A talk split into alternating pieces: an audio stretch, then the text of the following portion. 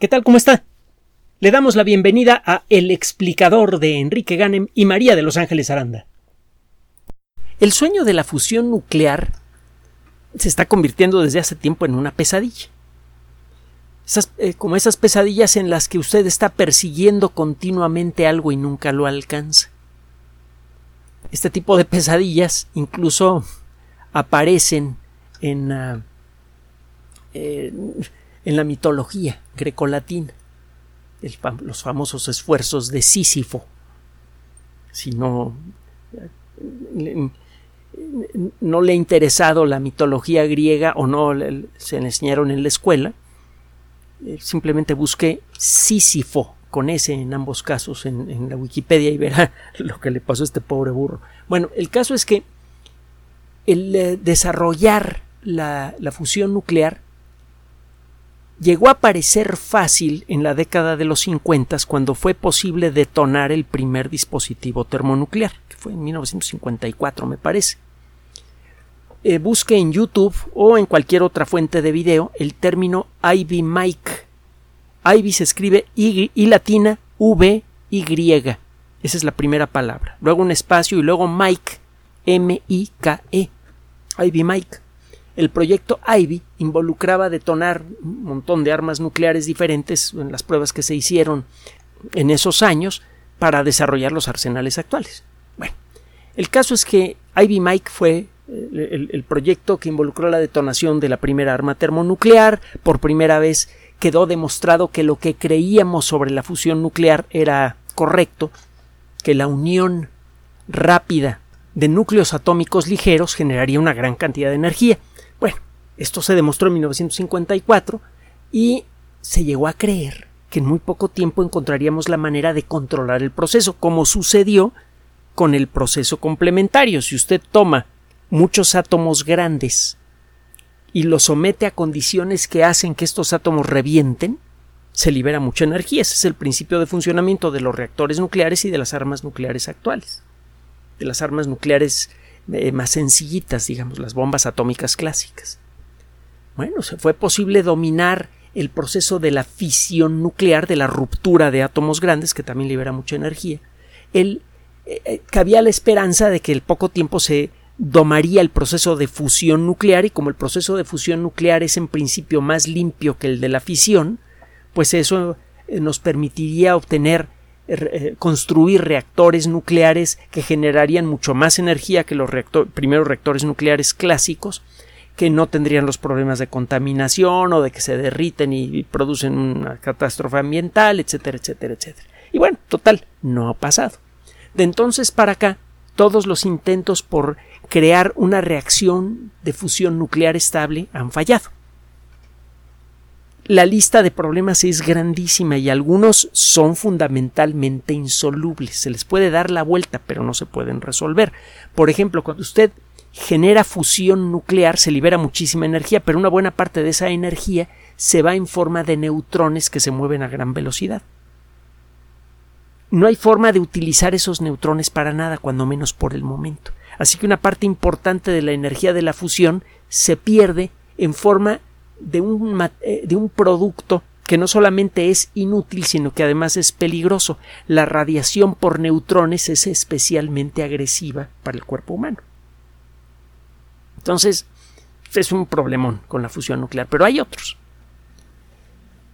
Ya se ha más o menos encontrado un mecanismo para darle la vuelta a estos problemas y total, si llegáramos a establecer a operar un reactor de fusión que operara en forma estable, podríamos conseguir suficiente energía de ese reactor, a pesar de lo, lo, que se pierda por neutrones, como para que valga la pena construirlo. Podríamos generar muchísima energía que podríamos convertir en cantidades enormes de electricidad y aprovechar muchos de los beneficios de la energía de fusión. Inicialmente se llegó a pensar que los reactores de fusión nunca generarían problemas de contaminación radioactiva, pero no, los neutrones que son producidos por la fusión le pegan al metal de la, de la coraza del reactor y con el tiempo es, ese golpeteo de neutrones hace que los átomos cambien de su naturaleza y se vuelvan radioactivos, entonces el reactor entero se vuelve radioactivo. Y algunos materiales radioactivos que son sintetizados de esta manera en las paredes del reactor son peligrosos y de larga duración. Así que tenemos también el problema allí de, disponer de materiales radioactivos peligrosos con los reactores de fusión, aunque no es el problema es mucho más chico que con los otros, eh, otros reactores. Y claro está, existen los reactores clásicos de cuarta generación que prometen reducir en mucho la cantidad de material de, basura radioactiva que producen. Eh, bueno, otra historia.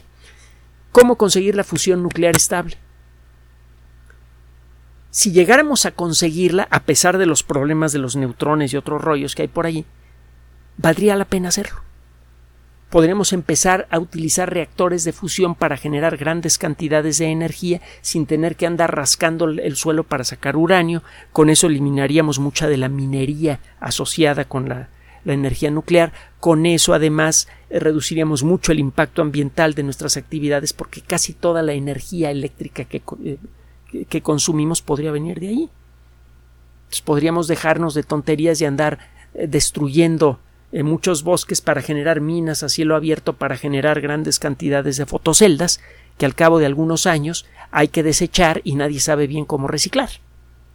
Y si eh, cuando se van deshaciendo poco a poco con el paso del tiempo van contaminando el ambiente a su alrededor. El problema es que hasta ahora no ha sido posible generar una reacción de fusión controlada que sea sostenida. Se pueden echar a andar los reactores de fusión experimentales durante unos pocos segundos, incluso alguno ha durado más de unos pocos minutos, pero se vuelve inestable la reacción y se pierde todo eso. Uno de los problemas importantes que hay para echar a andar un reactor de fusión es conseguir la temperatura apropiada. Recuerde que gracias a Einstein sabemos que la temperatura de un gas es una medida de la velocidad con la que se mueven sus moléculas. La temperatura de un sólido o de un líquido es la velocidad con la que vibran las moléculas que lo integran. El calor a final de cuentas es movimiento. Una cosa caliente está hecha de átomos que vibran. Eh, por ejemplo, una sartén caliente está hecha de átomos que están vibrando rápidamente y mantienen su lugar. Si ya a calentar la sartén lo suficiente como para que esos átomos se suelten de sus amarras con otros átomos y empiecen a moverse libremente, usted verá que la sartén comienza a derretirse.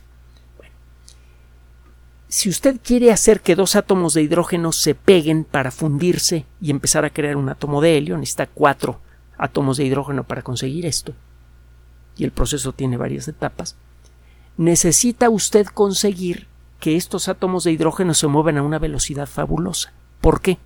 Los núcleos de los átomos de hidrógeno tienen carga positiva, todos son igualitos.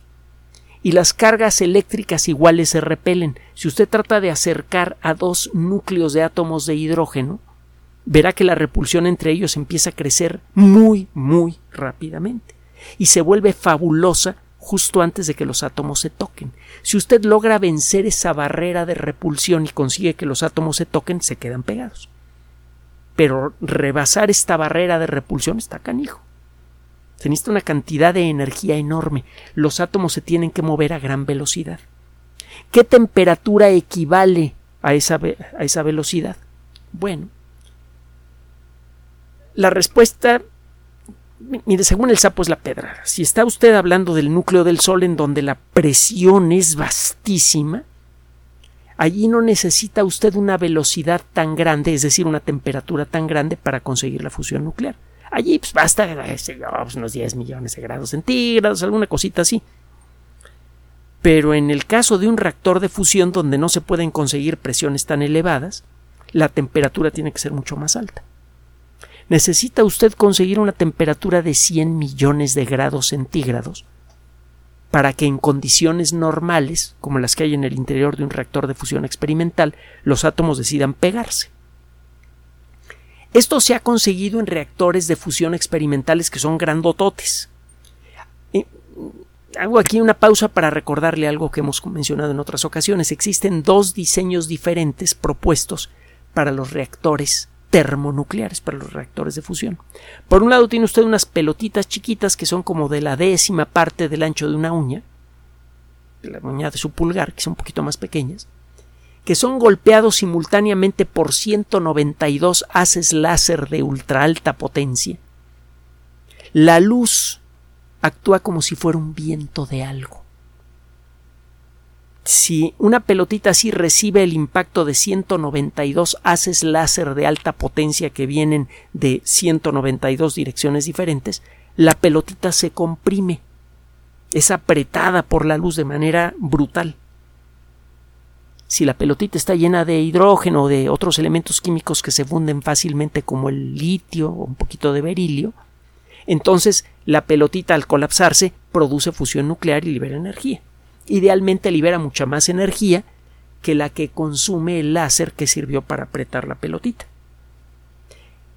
Solamente existe una, propuesta así, hay una instalación gigantesca en los Estados Unidos que se llama el National Ignition Facility, el Laboratorio Nacional de Ignición en español.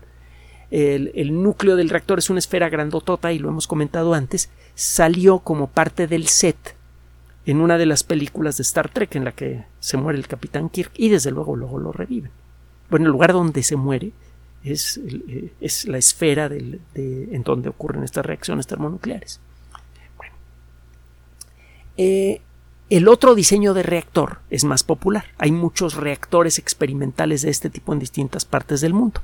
Esencialmente una dona hueca las paredes de la dona son de metal y tienen unos imanes superpoderosos, generalmente son superconductores, que funcionan a temperaturas muy bajas. Hemos hablado de los superconductores antes.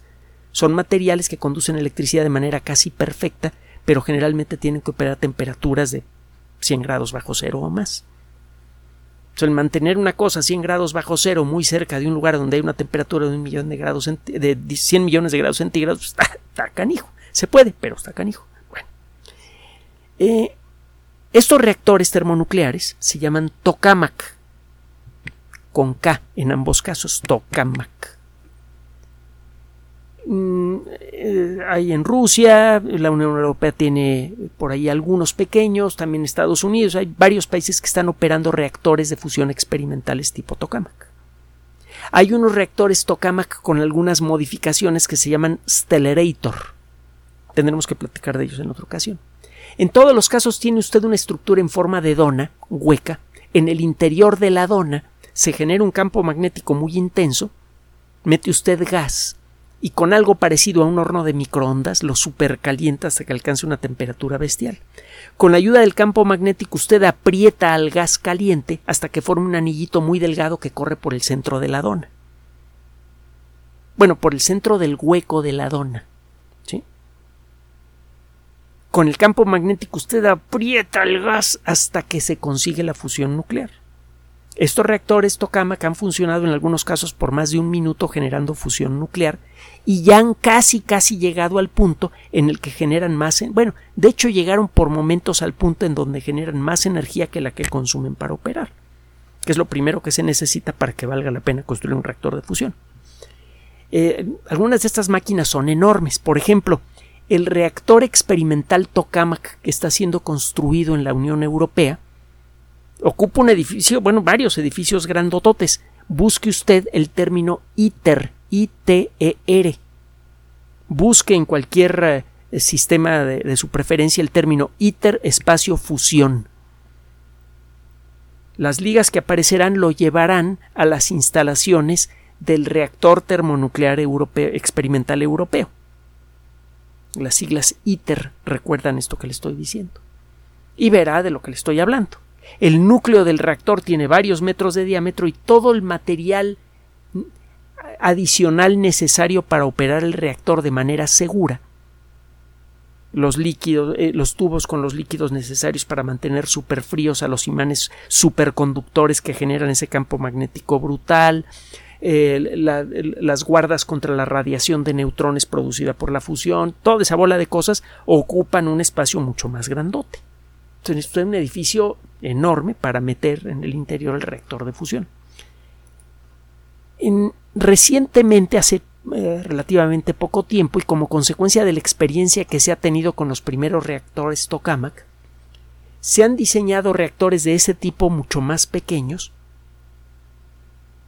eh, y que parece que están operando muy bien.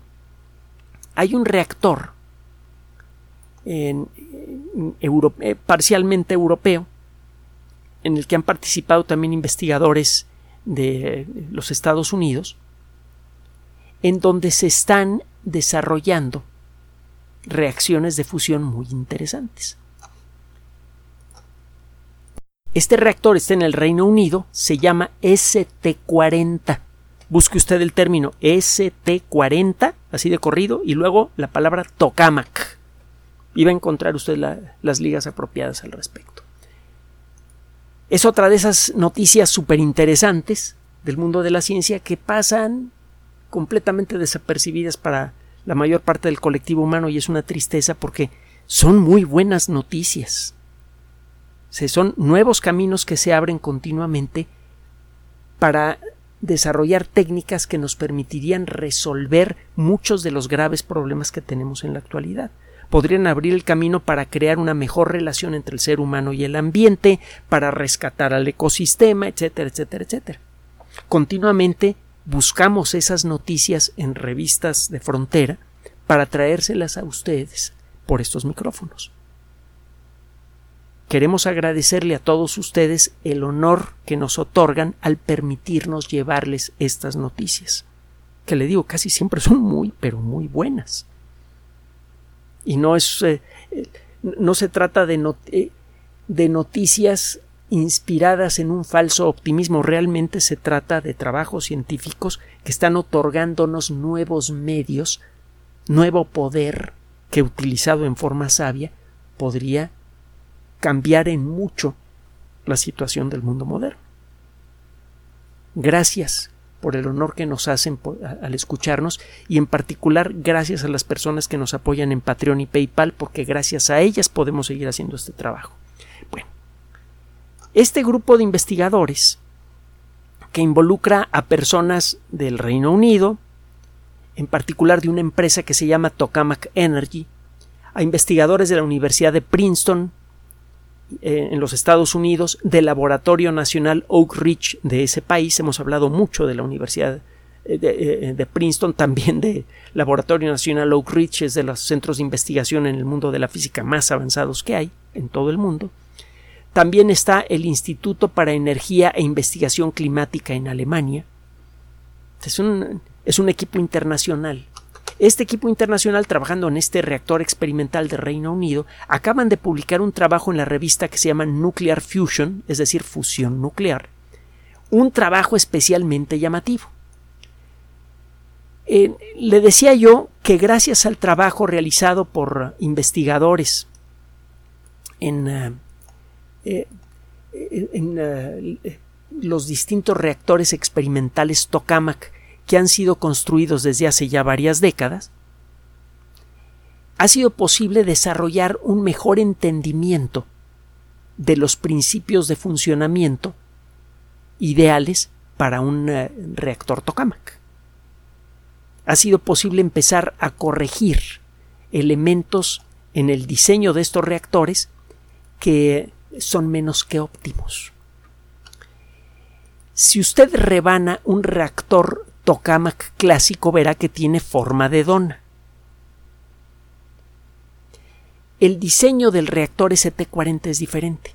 Tiene un perfil parecido al de un huevo. Las paredes horizontales de un reactor tokamak clásico son comprimidas en este diseño. Se le llama tokamak esférico porque su forma se aproxima más a una esfera. Tiene más bien forma de huevo, pero se aproxima mucho más a una esfera que los tokamak clásicos que parecen una dona. Esto permite controlar mejor la posición del gas ultracaliente que hay en el interior del reactor, y esto permite hacerlo más pequeño. Esto parece contraproducente, pues mientras más grande un reactor termonuclear, pues más posibilidades tendrá de generar mucha energía y eso es lo que buscamos. ¿Para qué queremos hacer reactores chiquitos? Ahorita le digo. Resulta que es posible controlar mucho mejor al gas ultracaliente que hay en el interior de los reactores esféricos, sobre todo si el reactor es pequeño. Como consecuencia de eso, usted puede conseguir fusión nuclear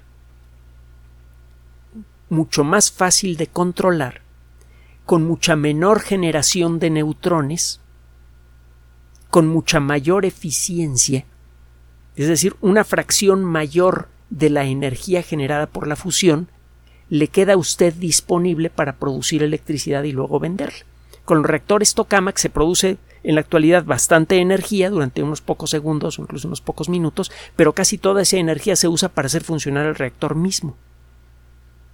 Entonces sí, se produce mucha energía, pero ¿cuánta, cuánta energía útil sale? Pues muy poquita. En estos reactores esféricos, la eficiencia es mayor. Se produce menos energía que en un tokamak eh, clásico pero una fracción mucho mayor de esa energía queda disponible. El resultado es que a final de cuentas tiene usted mucha más energía para poder hacer lo que usted quiera con ella. Menos radioactividad.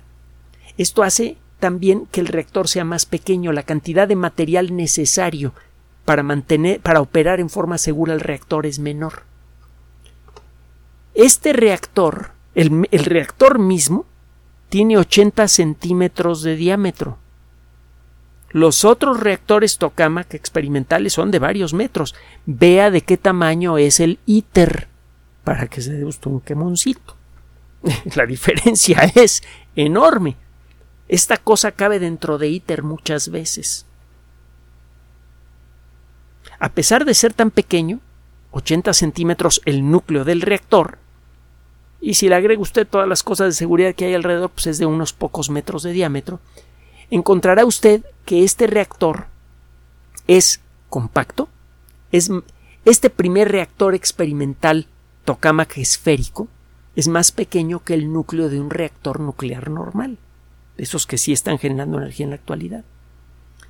Y eh, logró en uno de sus primeros intentos conseguir algo que fue casi imposible de conseguir en los reactores tokamak clásicos por mucho tiempo. Casi al, eh, al, poco tiempo de empezar a operar este reactor eh, de fusión experimental, alcanzó una temperatura de 100 millones de grados. Es decir, que logró conseguir la temperatura necesaria para generar reacción de fusión nuclear sostenida. Todavía no logra la reacción nuclear sostenida, no la han buscado todavía pero ya llegaron a la temperatura necesaria para conseguir más adelante la fusión sostenida. A este, a este, diseño de reactor le tomó unos pocos meses llegar a donde, les, a donde llegaron los reactores tokamak clásicos en más de una década. Fue necesario más de una década de ajustes para conseguir los 100 millones de grados centígrados.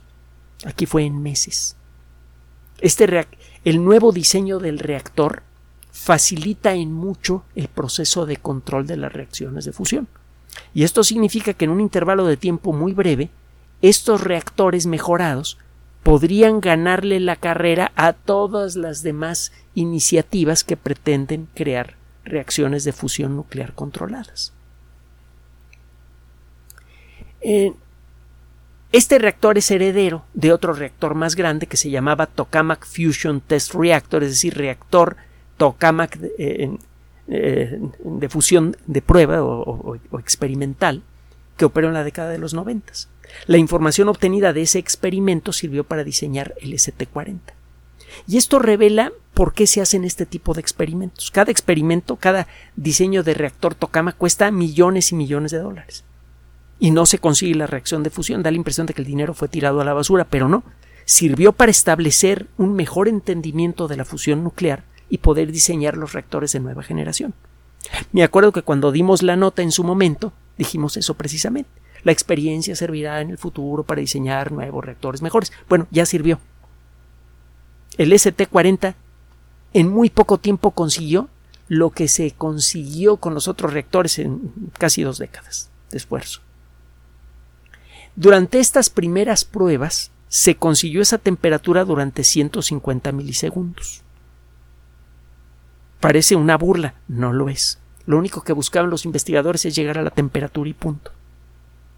Lo que sigue ahora es modificar algunas cosas que vieron que hay que modificar en este modelo experimental para mantener esa temperatura por un tiempo prolongado. Ya saben cómo hacerle. No tienen que averiguarle mucho para conseguir el control de esa temperatura por intervalos de tiempo largos.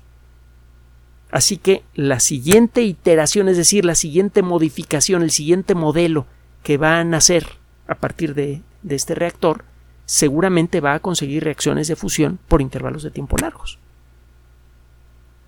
Y probablemente antes que terminen de construir ITER, que ya va muy avanzado y que se, hagan las primeras pruebas, estos cuates a lo mejor ya van a conseguir reacciones de fusión controlada estables.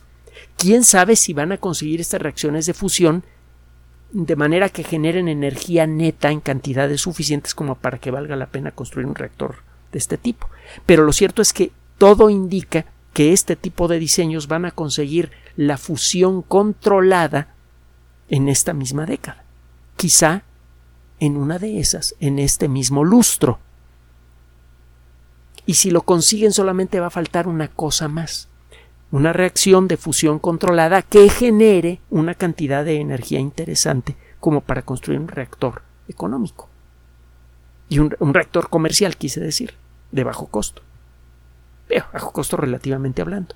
Y si eso se consigue, entonces para finales de la década podríamos tener fusión nuclear a gran escala. Y eso va a cambiar de manera definitiva, grandiosa y muy positiva la forma en la que nos relacionamos con la naturaleza. Se va a acabar la crisis energética actual, la causa de muchas de las guerras del mundo moderno, y todo mundo va a poder gozar de una fuente de energía estable, abundante y barata, que es la base o una de las bases más importantes para el desarrollo de una sociedad afluente, que produzca más recursos que los que necesita para operar. Y eso a su vez es la base para crear una sociedad en donde no exista pobreza. Para allá están apuntando los científicos. Faltará por ver si las personas a las que se le va a entregar esta tecnología van a tener las mismas miras. Será cosa de dar a conocer esta tecnología al gran colectivo humano para que sea el colectivo el que garantice que esa tecnología sea utilizada para el bien de todos. Gracias por su atención. Además de nuestro sitio electrónico www.alexplicador.net, por sugerencia suya tenemos abierto un espacio en Patreon, el explicador Enrique Ganem, y en PayPal, el explicador patrocinio por los que gracias a su apoyo sostenemos este espacio. Puede usted descargar gratuitamente estos audios en formato MP3 en Spotify y en iTunes como El Explicador sitio oficial y en SoundCloud como El Explicador y con formato de video en YouTube en El Explicador sitio oficial. Recuerde nuestras redes sociales de siempre, Twitter Enrique-Ganem y en Facebook Enrique Ganem sitio oficial, El Explicador y los grupos que usted ya conoce. Finalmente, el explicador siempre somos María de Los Ángeles Aranda y Enrique Ganem. Gracias.